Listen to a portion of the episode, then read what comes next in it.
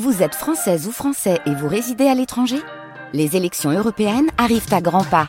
Rendez-vous le dimanche 9 juin pour élire les représentants français au Parlement européen. Ou le samedi 8 juin si vous résidez sur le continent américain ou dans les Caraïbes. Bon vote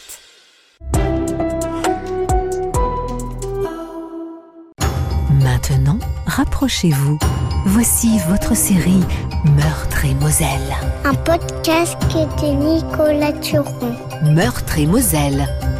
La France a un incroyable talange. Salut, c'est le commissaire Platini. Pour savoir ce qui s'est vraiment passé à Talange, il faut commencer par plonger dans le passé, vers un souvenir qui a plus à voir avec le football qu'avec les affaires criminelles. Ouais. À l'origine de cette affaire, il y a un match de foot mythique, une demi-finale de Coupe du Monde jouée à Séville en 1982. Je ne comprends pas pourquoi Michel ne veut jamais rentrer son maillot dans son short. Avec sa démarche nonchalante et ses bras trop longs, il a l'air d'un épouvantail sur la pelouse. Quand il a le dos tourné, Marius dit même de lui qu'il a le physique d'une bouteille de Perrier. L'entraîneur a beau le lui demander avant chaque rencontre de rentrer son maillot dans son short, la réponse est toujours la même. Notre numéro 10 fait mine d'ajuster le jersey sous l'élastique, mais tout le monde sait qu'il s'échappera au premier dribble. Le maillot demeure rebelle à tout ordre et à toute convention, fou comme le génie de celui qui le porte. Peu importe son allure, d'ailleurs, c'est en grande partie grâce au jeu de Michel qu'en ce jour de juillet 1982, l'équipe de France de football est au pied de l'Olympe. Nous sommes en train de développer un style singulier, flamboyant, Certains nous appellent même les Brésiliens d'Europe. Nous inventons quelque chose, ça tout le monde le dit. Quelque chose qui va bientôt nous faire rentrer dans le cénacle des équipes mythiques. Et notre jeu ne serait rien sans son cœur, son numéro 10, Michel Platini, qui lui donne ses inspirations et fait pulser son sang, maillot dehors ou maillot dedans. Dans le vestiaire, personne ne bronche. Marius crache dans la poubelle. Alain triture nerveusement l'énorme chaîne en or qu'il porte autour du cou. Jean-Luc remonte ses chaussettes pour la centième fois en marmonnant dans sa moustache. J'ai l'impression qu'il prie. Michel, l'autre, le coach, visage fermé, nous dévisage un. Jouez comme vous le savez faire, amusez-vous, éclatez-vous, lance-t-il au vestiaire. Personne ne répond, je sais qu'ici tout le monde a peur que le romantisme du bel Hidalgo ne se fracasse contre le pragmatisme des Allemands. De vraies machines à gagner cela, coupe de cheveux et maintien militaire. L'armistice a été signé il y a 37 ans, mais les rancœurs entre les deux camps sont tenaces. Peu importe qu'il s'agisse d'obus ou de ballons, il faut gagner le match, leur donner une bonne leçon. Et pour cette guerre-là, je commencerai le match sur le banc, moi, Patrick Battiston. Le bruit des crampons sur le béton du tunnel. On claque les ergots de métal contre la dalle pour enlever l'herbe accumulée pendant l'échauffement et les plaques de terre qui tombent de nos chaussures ont des formes de continents. L'odeur de la sueur, déjà, celle de la brillantine. On évite de croiser le regard des adversaires. Le ventre se tend, maillot en dedans. C'est la loi du sport, maillot en dehors. Les gars sautent, soufflent, se foutent des claques, montrent qu'ils sont présents. Là-haut, la clameur du stade nous attend. On l'entend qui patiente sagement, caché dans la ouate des piliers de béton. Et puis il y a le signal de l'arbitre et les deux chenilles humaines qui se mettent en branle. L'une bleue, l'autre blanche qui déboulent sur le terrain. Il y a la chaleur andalouse qui nous cueille comme des papillons de nuit, laissant tomber sa chape sur nos épaules, alourdie encore par les chants guerriers de milliers de poumons qui hurlent en cœur. Je ne m'habituerai jamais à ça. L'espace d'un instant, tout est trop, tout sature, on est un évanouissement. Le vestiaire nous a fait naître et nous voici comme des nouveau-nés, 22 sucreries dans la bouche de l'ogre, nus et innocents, devant le défi incommensurable de s'inventer une vie de réussite ou de tragédie 90 minutes durant. 44 jambes maigres, des cheveux longs, des moustaches, des maillots près du corps, dehors ou dehors, voilà la tenue des gladiateurs de notre temps. Dès le coup d'envoi, je sens que ça va être compliqué. Les bandes touches sévillants sont les mêmes que tous les bandes touches du monde. Ils chauffent de l'impatience de ceux qui les foulent, et le mien est brûlant. On n'est pas dedans. Les gars se font sarcler au-dessus du genou, et l'arbitre ne siffle pas. Personne ne réagit, on est mou, trop mou. À quelques mètres de moi, le sélectionneur semble médusé, statue de sel. 16e minute, Lidbarski, le petit ailier allemand, frappe sur la barre. Une minute plus tard, il reprend un ballon repoussé par Jean-Luc et marque. Les prières de notre gardien se fracassent contre le réalisme allemand. Sur le banc adverse, je surprends le petit coup d'œil du Kaiser à Hidalgo. Mais les Bleus se réveillent, on les fait reculer. Sous la pression, les arrières allemands craquent et font faute sur Dominique. Penalty, c'est Michel qui s'y colle. Il marque, maillot dehors. Un partout, l'occasion d'y croire encore. La partie décolle, le carré magique fait des merveilles. Je n'ai jamais vu Alain et Jean jouer comme ça. Les Allemands cafouillent, s'agacent et lavent leur frustration sur nos tibias. Début de la deuxième mi-temps. Bernard est blessé à la cheville, il doit sortir. Hidalgo me fait signe, c'est à moi de jouer. Debout le long de la ligne, en attendant Gengini, je suis concentré à l'extrême.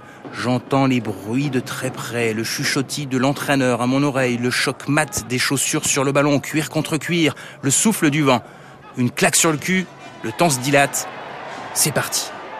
Je cherche Michel tout de suite, on joue bien, on se défend. C'est finalement lui qui me trouve et l'inspiration est géniale. Depuis le milieu de terrain, il glisse une balle en profondeur qui sonne comme une promesse de but. Aussitôt, je lance la machine, avale la distance, laissant mon défenseur sur place. La balle est à deux mètres, je suis concentré sur elle, j'ouvre mon pied pour ajuster mon tir lorsque je vois un mur rouge et noir foncer sur moi à une vitesse hallucinante.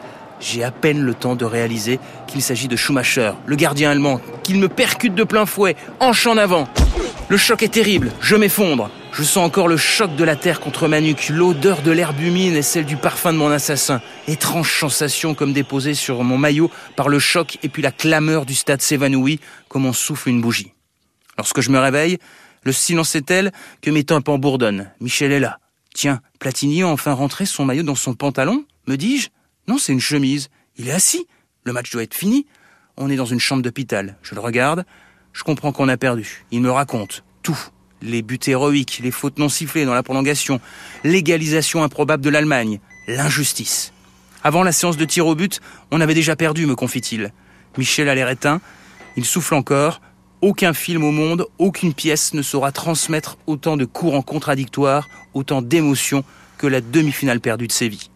J'essaye de le consoler, bouche pâteuse et voix enrouée par les antidouleurs. Le panache, Michel le panache à la française. On est des perdants magnifiques. Si tu veux, Patrick, si tu veux, je veux bien perdre, mais pas contre les Allemands.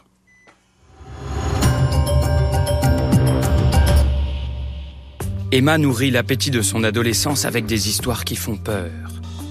Insatiable, depuis qu'elle a découvert ce double penchant pour l'écriture et pour l'horreur, elle ne s'arrête plus. Le rituel est toujours le même.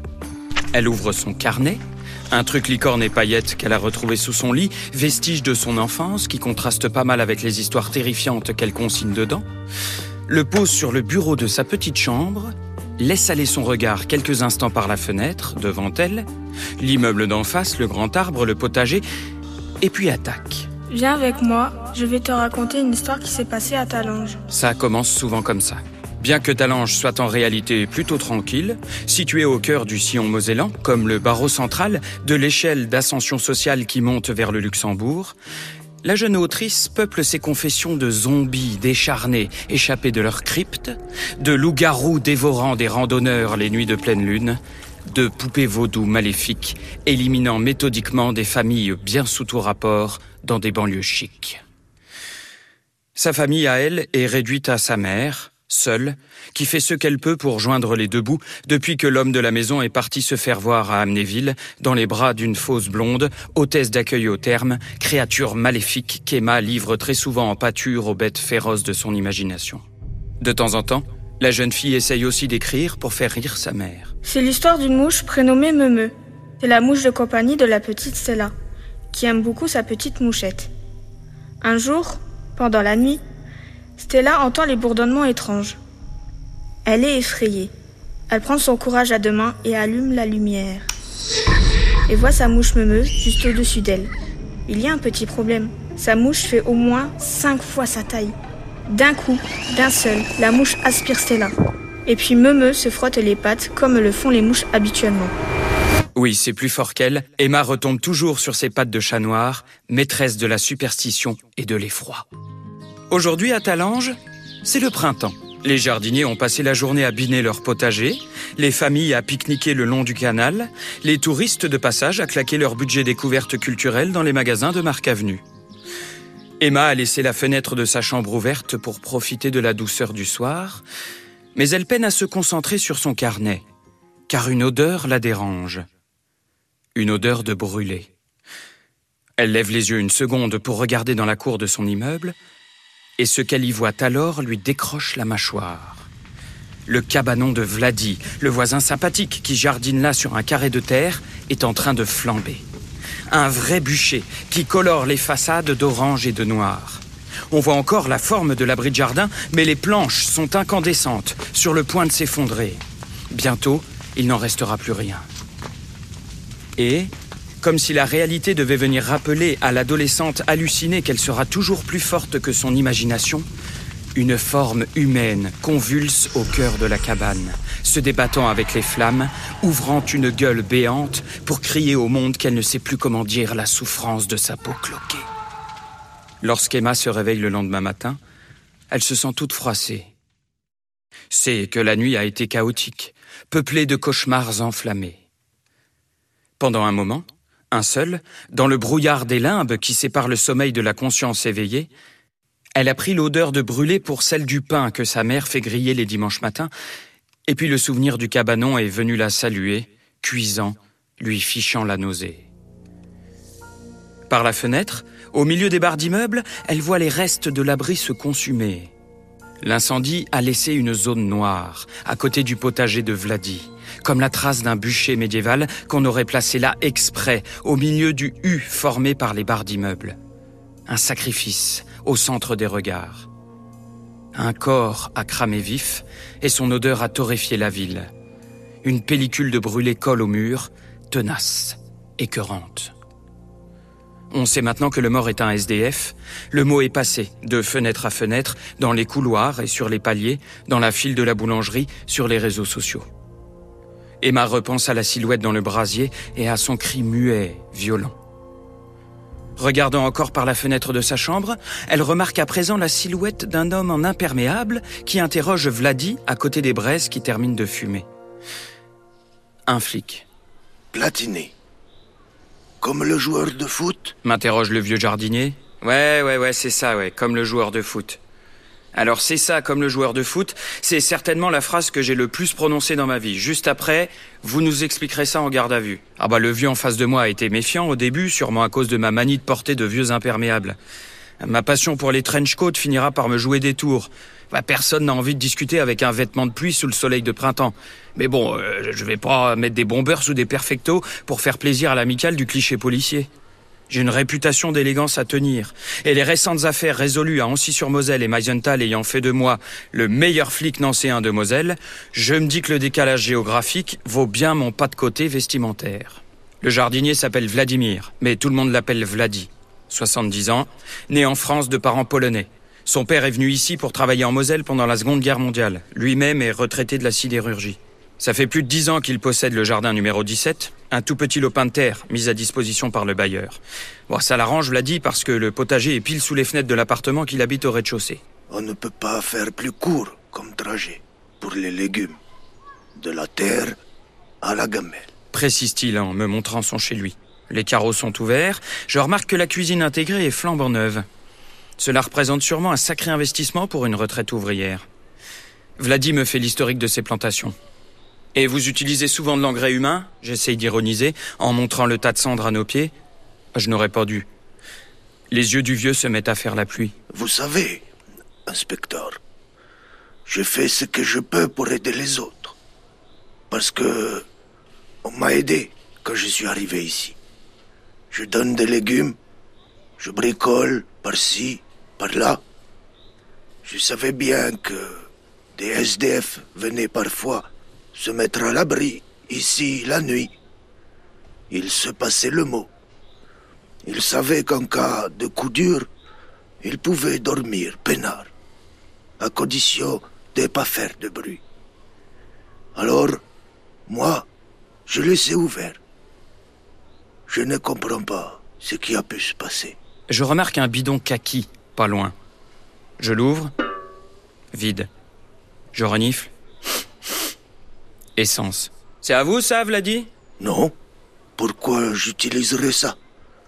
Ça tuerait mes semis. Ça m'étonnerait que votre locataire se soit servi de ça pour allumer son clope. Il ne devait pas avoir que des amis, à mon avis. Et la jeune fille qui nous regarde par la fenêtre depuis tout à l'heure, là-haut, vous la connaissez? Oui, c'est Emma. Une bonne gamine. Elle habite là avec sa mère. Je tourne la tête. La gamine en question a disparu.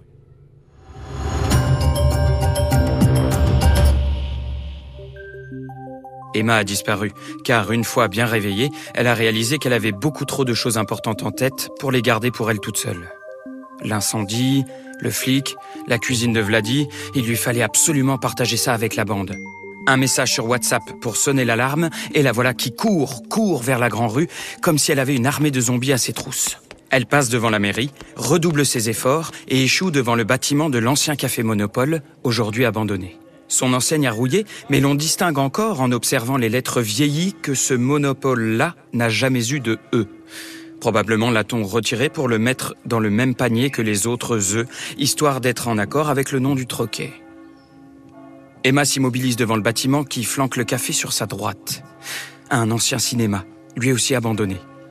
Elle jette un œil à gauche, à droite, puis soulève une grande plaque de contreplaqué censée bloquer l'accès au chantier de réhabilitation qui n'en finit plus d'être repoussé pour se faufiler en dessous. La plaque retombe sur elle avec un bruit sourd et la plonge dans le noir. L'odeur d'humidité et de moisissure la saisit à la gorge. Ça change du cramé? Pense-t-elle. Elle allume la lampe de poche de son téléphone portable et avance à tâtons. Il ne reste quasiment plus rien de l'ancien cinéma. De la poussière, beaucoup de gravats, la forme de la cabine de caisse, rococo, avec ses angelots de plâtre en guise d'ornement, quelques affiches jaunies sur les murs. Sur l'une de ces affiches, on voit l'ombre du Nosferatu de Murnau monter un escalier. Comme un écho au célèbre vampire, Emma s'engage sur les marches du cinéma ravagé par le temps.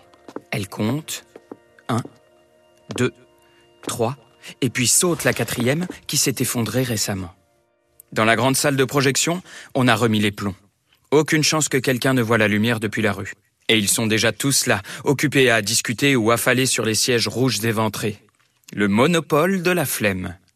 De voir leur visage rassure instantanément Emma. Tiphaine arbore un sourire joyeux, comme d'habitude, tout en serrant nerveusement son tube de ventoline à la main. Il est vrai que, question propreté, on aurait pu choisir un QG un peu moins poussiéreux. Mila, la rêveuse, ongles colorés en gris brillant, de la même couleur que ses yeux d'orage, chuchote des secrets à son inséparable, Constance, le cerveau de la bande. Plus loin, près de l'écran, les garçons rejouent la scène mythique de Star Wars. Maxime Skywalker, son sempiternel bandeau noué dans les cheveux, va bientôt couper la main à Sacha Vador, sous les ordres de Cédric Lucas, le réalisateur, qui engueule ses acteurs, en leur disant qu'il aurait mieux fallu confier le rôle de Dark Vador à Tiffen, qui arrive drôlement bien à faire sa respiration avec son asthme. Tous s'interrompent lorsqu'Emma apparaît. Bah alors, c'est quoi ce truc urgent que tu avais à nous dire? Lui demande le chevalier Jedi. Il y a eu un mort, juste en bas de chez moi. Stupeur, le silence se fait. On entend juste la respiration d'Emma qui reprend son souffle et Tiffen qui tire sur son inhalateur. Quelqu'un a foutu le feu avec de l'essence au cabanon de Vladi. Vous savez, le vieux qui a le potager en bas de chez moi. Il y avait quelqu'un là-dedans, un SDF à ce qui paraît. Je l'ai vu, c'était choquant.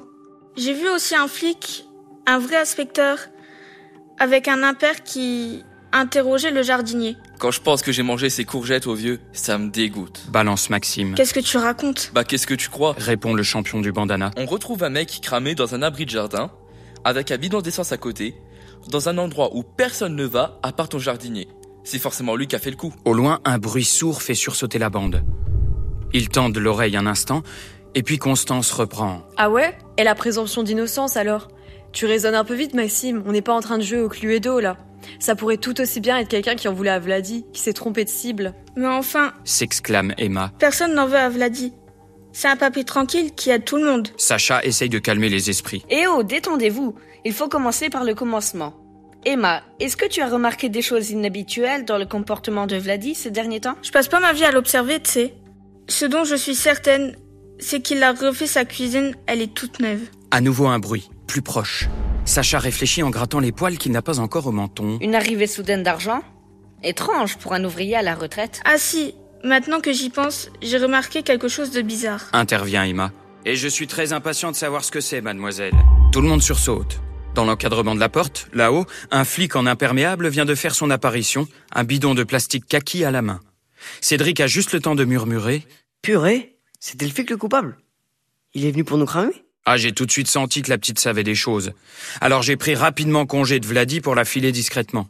Pas évident avec la bagnole banalisée que la police nationale a mis à ma disposition pour le temps de l'enquête. En seulement 300 mètres, j'ai vu au moins trois gars faire demi-tour sur le trottoir après m'avoir repéré. Ah, il faudra un jour que j'explique à nos patrons qu'une voiture banalisée n'a plus rien de banal dès lors qu'on l'utilise en intervention, mais bon. La gamine, elle, n'a rien vu. Elle a soulevé une plaque de bois pour entrer dans le bâtiment. Alors je n'ai eu qu'à la suivre. Je la relance. Alors? Mais c'est l'une de ses collègues qui me répond, en faisant de grands gestes avec ses ongles peinturlurés. Alors? Alors vous n'avez rien à faire ici. Vous êtes qui, vous d'abord? Commissaire Platini. J'ai sorti ma carte pour faire comme au cinéma. Ça m'a l'air d'être le bon endroit pour faire ça. Ah bah ça fonctionne, les ados en restent comme des ronds de flanc. Je reprends. Emma, dis-moi ce que tu as remarqué. Bon, euh... Je la vois se tourner vers une jeune fille à lunettes qui hoche la tête pour l'encourager à parler. C'est nul comme dit. Je ne suis pas commissaire, moi. Mais comme j'aime écrire des histoires, j'ai l'habitude d'observer les détails. Et là, j'ai remarqué que Vladi a refait entièrement sa cuisine. Ouais, ça je le sais déjà. Mais qu'il a laissé un poster tout pourri affiché au mur. En fait, il n'a rien gardé dans sa pièce refaite à neuf, sauf cette vieille affiche. Et qu'est-ce qu'il y a sur cette affiche? Un joueur de foot. Genre vieux. Un truc de l'époque. Il a les cheveux tout longs et un short tout court. Je regarde la bande de morveux. Ils ont l'air de savoir réfléchir. Enfin, à part celui qui m'a pris pour le coupable. Alors je leur balance. Ok les jeunes, je suis tout seul ici, j'ai un mort sur les bras et beaucoup trop de pistes pour tout faire tout seul. Alors approchez-vous. Voilà comment on va s'organiser. Puisque j'ai de la main-d'œuvre bon marché sous la main et pas vraiment de pistes concrètes, je lance mes jeunes indiques tout azimut. Les filles, vous repassez par chez Vladi prendre le poster en photo, puis vous filez au club de foot pour voir si quelqu'un parvient à identifier le joueur sur l'affiche. Ah, je suis désolé, hein. j'ai beau porter le blaze d'un numéro 10, je ne suis pas vraiment en pointe côté connaissance en ballon rond. Les garçons, vous me trouvez le spot des SDF à Talange et vous leur demandez s'il manque quelqu'un à l'appel ou s'ils ont remarqué une disparition inattendue. Je sais pas moi, une dispute récente, un conflit qui aurait pu dégénérer, quelque chose dans le genre. Euh, c'est-à-dire que moi je suis censé aller en cours là, monsieur. T'as quoi comme cours Allemand, je peux pas louper. J'aime bien la prof. Eh ben vas-y avec le bidon. Tu demandes à ta prof si elle pense qu'il pourrait venir d'Allemagne. Pourquoi? Une idée comme ça. Allez, exécution. La volée d'ados s'envole, laissant dans le plâtre qui jonche le sol du cinéma des traces de semelles compensées et de Nike Air, pointure 41. C'est le moment que je choisis mon téléphone pour sonner. Platini Ici Lemberg, de la gendarmerie de Sarreguemines. Vous vous souvenez? Ah, Comment je pourrais vous oublier? Qu'est-ce qui se passe? Encore un artiste contemporain psychopathe qui vous fait des misères? Je ne sais pas si le gars est un artiste peintre, mais il a mis du rouge partout. On a tué un SDF par balle ce matin à la gare. On n'a rien retrouvé, à part les affaires habituelles des clochards. Des sacs de course du Spéti, des bouteilles de Mezzomix coupées à l'alcool. Bref, on patauge. Alors comme vous nous avez si bien aidé la dernière fois, on s'est dit que... Je vous rappelle, et je lui raccroche au nez. Putain, 200 domiciles fixes tués en deux jours, avec des objets allemands retrouvés à proximité. Ah, on a affaire à un maniaque. Sûrement un néo-nazi qui traverse la frontière pour faire le ménage à sa manière. Et j'ai lancé huit ados dans la nature, mais quel con Franchement, ça se voit que le gars n'est pas dans la police depuis longtemps. T'as vu son manteau? Et puis, je veux dire, c'est quand même triste de devenir policier quand t'as été un des meilleurs joueurs de football au monde. Sacha regarde Cédric pour voir s'il a conscience d'avoir dit une énorme bêtise. Mais le rigolo n'a pas l'air de plaisanter. Non mais mec, c'est pas le vrai Platini. Enfin, c'est un Platini aussi, mais pas Michel. Ils ont juste le même nom. Ah ouais? Tu lui as demandé son prénom? La discussion n'ira pas plus loin car les deux ados sont arrivés à destination. Une chose est sûre à propos du flic, c'est qu'il n'est pas d'ici. Ah bah tout le monde sait qu'à Talange, le spot des marginaux, c'est le banc à côté du cimetière. Manifestement, les routards et les SDF ont commencé l'apéro tôt le matin. Ça rigole, ça s'invective, deux chiens jouent à se mordre en poussant des jappements suraigus. Le plus entamé des zonards, la gueule grillée au chalumeau de soleil et les yeux baignés par la tendresse de la 8-6, dévisagent les gamins. Qu'est-ce que vous voulez, les morveux? Les filles, de leur côté, ont décidé de la jouer efficace. Emma a couru chez elle pour envoyer la photo du poster à Constance et Mila, qui, elles, se trouvent à l'entrée du stade. Les inséparables passent par le portail jaune, puis contournent le grand terrain d'athlétisme pour accéder à celui des footballeurs. En passant devant les gradins rouges et gris, elle salue les ados qui y discutent, posés dessus comme toujours. Sur le carré vert, un entraîneur envoie de grosses mines à deux victimes bloquées dans les cages. C'est l'entraînement des gardiens. Mila reconnaît le titulaire de l'équipe 1, Sébastien, qu'elle interpelle à la faveur d'une pause dans la séance de torture. Qu'est-ce qui se passe, les filles? Demande le Gaulle. On voudrait savoir si tu connais ce joueur. Dit Constance en montrant la photo sur son téléphone. Le joueur éclate de rire. Vous êtes sérieuse? Mais attendez, vous êtes de la police maintenant Presque. Maxime, lui, est en train de montrer un jerrycan kaki à Frau Kremer. Oh, il a dû ruser pour faire passer le jerrycan à l'entrée du collège Lebreuil, faisant croire qu'il s'agissait d'un accessoire pour le cours d'art plat. À présent, la professeure examine l'objet. Il est indiqué qu'il peut contenir 20 litres d'essence. Et là, c'est marqué Pressol. Pressol, c'est une marque allemande qui produit des pompes, des pneumatiques et des jerrycans. C'est tout ce que tu voulais savoir, Maxime? Non, j'ai une dernière question. Je voulais savoir si on avait le droit de remplir un bidon d'essence à la pompe en Allemagne. Parce qu'en France, c'est interdit. Oh, je vais te répondre.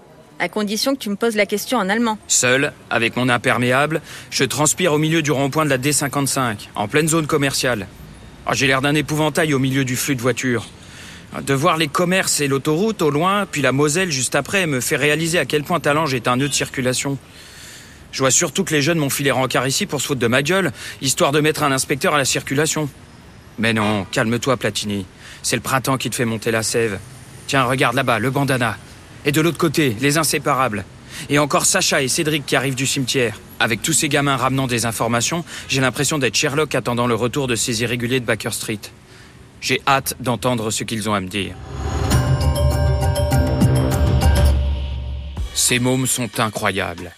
Faudra que je pense à leur laisser un tract du recrutement pour l'école de police. Maxime me certifie que le bidon est allemand. Et il a appris de sa propre initiative qu'un jerrycan de 20 litres ne pouvait être rempli d'essence que de l'autre côté de la frontière. En France, c'est interdit en station au-delà de 5 litres. Sacha et Cédric confirment qu'un SDF est arrivé il y a quelques jours en ville, exténué, et que les autres lui ont proposé l'abri de Vladi pour y passer la nuit. Lui aussi parlait un sabir français matiné d'allemand. Coïncidence? Les inséparables me rapportent enfin que le fouteux sur le poster est Patrick Battiston, et qu'on est drôlement débile de ne pas l'avoir reconnu, parce que c'est une sacrée célébrité, doublée d'un enfant du coin, qui a même été formé à l'école de foot de Talange. Constance a appelé le père d'une copine, un fanat de foot, qui lui a dit que lorsque le champion a marié une fille du pays, nombre de jeunes sont allés jusqu'à la noce en vélo dans l'espoir d'apercevoir des joueurs de l'équipe de France devant l'église. Équipe avec laquelle il a joué la demi-finale mythique de Coupe du Monde contre l'Allemagne à Séville en 82. Bon sang, mais j'étais où à ce moment-là de ma vie avec un nom de famille comme le mien pour pas m'en souvenir? En tout cas, voilà largement de quoi expliquer que Vladi ait laissé son poster dans sa cuisine. Allez, excite la piste du fétichisme footballistique, bravo la bande. Enfin, la bande sauf Emma qui manque à l'appel. Me voilà donc avec les pièces d'un puzzle qu'il me faut assembler. De mon côté, je leur épargne l'information du meurtre de Sarreguemines pour ne pas les affoler, mais je les relance en misant une dernière fois sur leurs chances de débutants. Bon les gamins, allez, réfléchissez avec moi. Si vous étiez un tueur psychotique qui avait décidé de s'en prendre au SDF, pour, pour quelque raison que ce soit, mais qui décidait de tuer de l'autre côté de la frontière, afin d'échapper aux forces de l'ordre de son pays, comment vous déplaceriez-vous? Je regarde autour de moi, prenant conscience des multiples voies d'accès à la ville. Voiture, vélo, gare SNCF, péniche, c'en est presque étourdissant. Les jeunes, eux, se consultent du regard. Et c'est Maxime qui me répond finalement, révélant la pensée collective. Je voyagerai comme un hobo américain, monsieur. Par les trains de marchandises. C'est quasiment indétectable. Avant de squatter au cinéma, on allait toujours au dépôt de train. On connaît plutôt pas mal le coin. Ajoute Mila. Et me voilà allongé dans le ballast avec une tripotée d'adolescents plus doués que moi à attendre qu'un train de marchandises veuille bien s'arrêter. Ça commence franchement à m'agacer. Je sais que les hobos se passent les itinéraires de trains de marchandises empruntables comme les alpinistes les voies d'escalade. Dans les deux milieux d'ailleurs, les ouvreurs sont des héros. Hobos, SDF, hmm, un règlement de compte à grande ampleur dans le monde des voyageurs. On attend le tueur donc, ou l'un de ses collègues aventuriers. Ah, on attend longtemps. hein. Les ados sont sur TikTok. Moi, je me fais chier. Quelques trains passent. Monstres de fer et d'acier qui rugissent leurs basses animales jusque dans nos os, s'annonçant des kilomètres à l'avance grâce à un frétillement du ballast, amplifiant l'onde à mesure de leur approche, faisant de nous des insectes posés sur la membrane d'un ampli de basse poussé au maximum, puis saturant nos oreilles et notre souffle en passant comme une foudre, mais il nous faut attendre plus d'une heure avant que l'un d'entre eux ne s'arrête. Une double loco énorme arrive, tractant une cinquantaine de wagons conteneurs déglingués par les graffeurs. Le convoi Chris étincelle. Et puis s'arrête. Tout le monde s'est relevé. Je vois les gamins tendus comme moi, accroupis sur le côté de la voie, à l'affût du voyageur. Les freins de la bête se relâchent dans un soupir de prof à deux ans de la retraite. Si quelqu'un doit sauter du train, c'est maintenant. Mais personne ne saute. Et voilà, Tout ça pour ça. Oh, je me relève, époussette mon imperméable, regrettant déjà d'avoir fait équipe avec des morveux. Oh, c'est ridicule, j'ai perdu une journée pour rien. Mais soudain, un point bouge à l'horizon. Quelqu'un court le long de la voie ferrée. Ah, c'est Emma. Elle arrive, hors d'haleine. Ah, Décidément, elle aura fait son sport pour l'année. Mon téléphone sonne en même temps. Je fais signe à la jeune de reprendre son souffle, le temps que je réponde. Ses amis l'entourent. Lemberg à Sarreguemines, laissez tomber l'enquête pour le SDF de la gare. On a retrouvé le coupable. Il est venu se dénoncer. Un jeune de chez nous qu'on connaît bien. Un camé qui a dévissé lors d'une crise de manque. Est-ce que vous lui avez demandé où il était à la veille de son crime Non, mais je peux le savoir très facilement. Et pourquoi C'est le fils du major. Ok, je vous rappelle. Je relève la tête vers Emma, qui lance. Le tueur, il est revenu. Il s'est bagarré avec Vladi. Je suis venu immédiatement pour vous prévenir. J'ai eu trop peur. Vite, tous au jardin. Ah, moi, je l'ai tout de suite reconnu. Avec son air de grand con suffisant. Même plus vieux. Avec la moitié des cheveux à moins, je l'ai reconnu. Vladi tremble encore sur le coup de l'émotion. Il s'est assis sur une vieille chaise en plastique délavée par la pluie au milieu de son potager. Complètement dans les choux, l'ancien. Qui Qui avez-vous reconnu, Vladi? Lui demande Constance. Ok. Apparemment, c'est les jeunes qui mènent l'interrogatoire. Mais Schumacher, le gars qui a défoncé Patrick en 82 à Séville avec sa hanche, le gardien de l'équipe allemande, il était là, tout à l'heure. Il a eu l'air de tomber des nues quand il a vu ma cabane en cendres. Qu'est-ce qu'il vous... Qu'est-ce qu'il vous a dit Me coupe Sacha avec plus de conviction. Ah bah décidément. Que le gars dans la cabane était dans son équipe en 1982. Un défenseur, le numéro 2, un nommé Brigel. Il l'avait oublié, celui-là. C'est le seul qui lui soit rentré dedans, dans le vestiaire, après le match, lui reprochant son comportement. Tous les autres soutenaient le gardien et son agression. Mais lui, Brigel, a voulu rester fair-play. Mal lui en a pris. Il s'est fait rejeter par le reste de l'équipe. Ça, c'est sûr. Il a rapidement mis un terme à sa carrière et a peiné à retrouver du boulot. Partout où il allait en Allemagne, il y avait quelqu'un pour lui rappeler qu'il était le traître. Il a fini à la rue. Et croyez-moi, je sais ce que c'est, la misère. Ça fait 30 ans que j'économise pour me payer une cuisine neuve. Dès lors, m'a raconté ce connard de Harald, Brigel s'est mis en tête de retrouver Baptiston pour lui faire savoir qu'il l'avait toujours soutenu, envers et contre tous. C'est devenu son but, son totem mental. Il a arpenté la France de long en large, de Saint-Étienne à Bordeaux, foutant la honte à ses anciens coéquipiers. Si bien que Schumacher a décidé de retrouver sa trace et de lui faire vraiment peur, pour qu'il arrête avec cette histoire. Il l'a amené un bidon d'essence et l'a menacé. Mais jamais il n'aurait foutu le feu. Il me l'a juré. C'est vrai, jamais je n'aurais tué Brigel. Un attentat dans ma vie, ça suffit. Le gaillard qui nous fait face n'a rien perdu de son charisme. Mais il a apparemment gagné en honnêteté parce qu'il me tend ses deux poignets, prêt à être embarqué. Je regarde les jeunes autour de moi, puis Vladi, et je leur lance. Euh, tout le monde voit l'individu suspect tenter de s'enfuir en courant? Le teuton me regarde immobile, ne comprenant pas. Oui. Fait Mila. Oui. Font Sacha et Oui. Cédric, en chœur. Ajoute Oui, oui. Constance, Maxime et Tiffaine. Oh, que oui Conclut Emma et Vladi. Alors, je m'élance à toute vitesse, et moi, Platini, je cueille mon suspect, coupable ou non, d'un fantastique coup de hanche au menton. C'était Meurtre et Moselle, une nouvelle policière de fiction écrite par Nicolas Turon, réalisée et produite par l'équipe technique de France Bleu Lorraine. Pour découvrir une nouvelle histoire, rendez-vous sur francebleu.fr Lorraine Nord.